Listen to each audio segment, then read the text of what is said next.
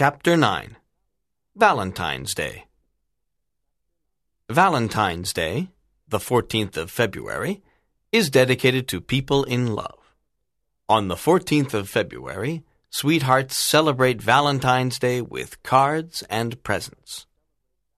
Cards can be funny, romantic, or poetic. Presents can be a box of chocolates, flowers, or jewelry.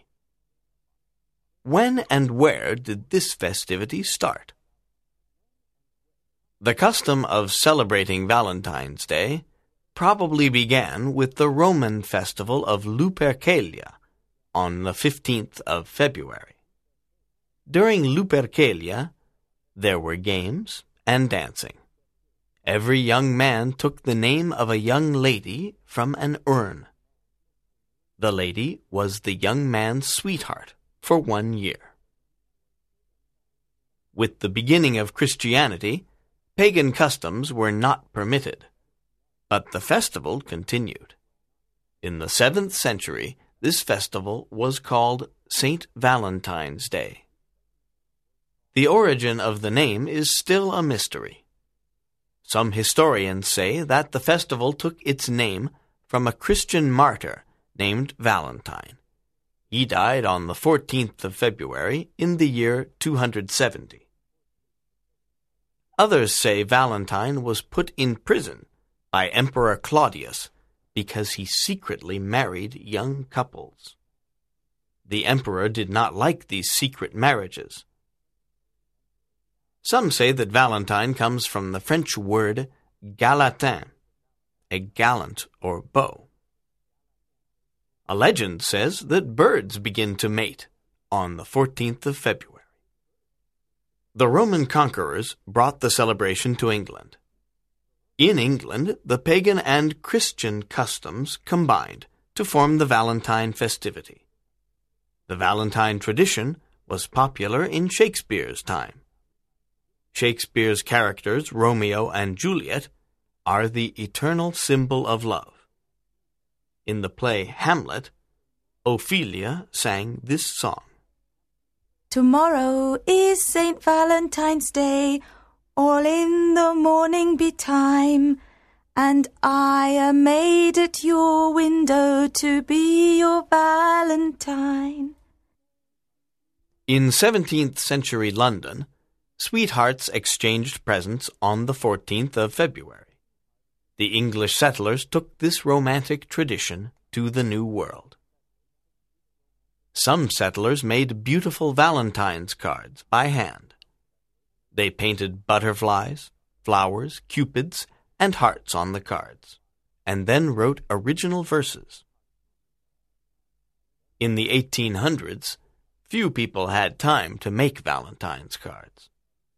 American manufacturers printed millions of romantic cards.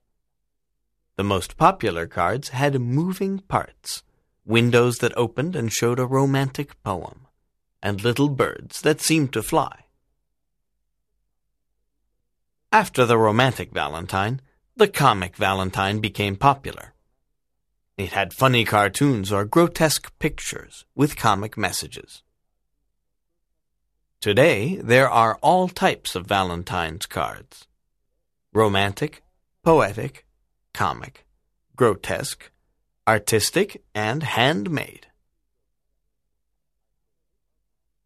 In 1947, the town of Loveland in Colorado, USA, became Cupid's residence. In Loveland, something very unusual happens about two weeks before Valentine's Day.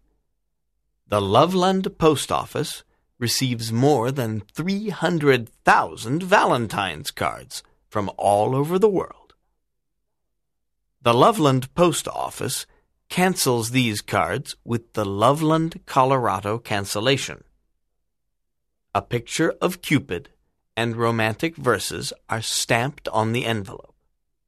Then the Valentine's cards are sent to the addressee. These are two examples of the Loveland verses. Across the land we send hugs and kisses. From the sweetheart city come Valentine wishes. Hope this special day will make you smile, and the love sent from Loveland will shorten each mile.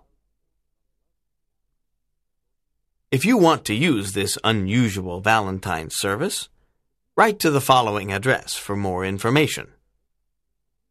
Ms. Julie Farnham, Visitors Center, Valentine's Cards. 5400 Stone Creek Circle, Suite 100, Loveland, Colorado 80538, USA. Telephone 001 880 258 1278. In Great Britain, it is customary to send an anonymous Valentine's card or present to the person you like or love. The person must guess who wrote it. Today, in the United States, Valentine's Day has a bigger meaning. On this day, you can send a card or a present to a parent, grandparent, relative, or a friend. Valentine's Day is an occasion to express love or affection to anyone. In elementary school, American boys and girls write cards to their favorite classmates. Then they put them into a big box in the school hall. In the afternoon, there is a Valentine's Day party.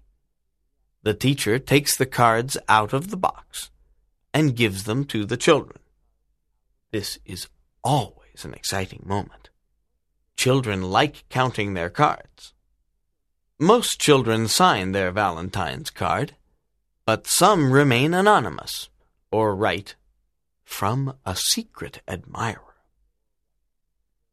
In American high schools and universities, there is a Sweethearts Ball on the evening of the 14th of February. For the Sweethearts Ball, the hall is decorated with red hearts and cupids. Some people have parties at home to celebrate this day dedicated to love. In the USA, the top of the Empire State Building in New York City is illuminated with red lights to celebrate Valentine's Day.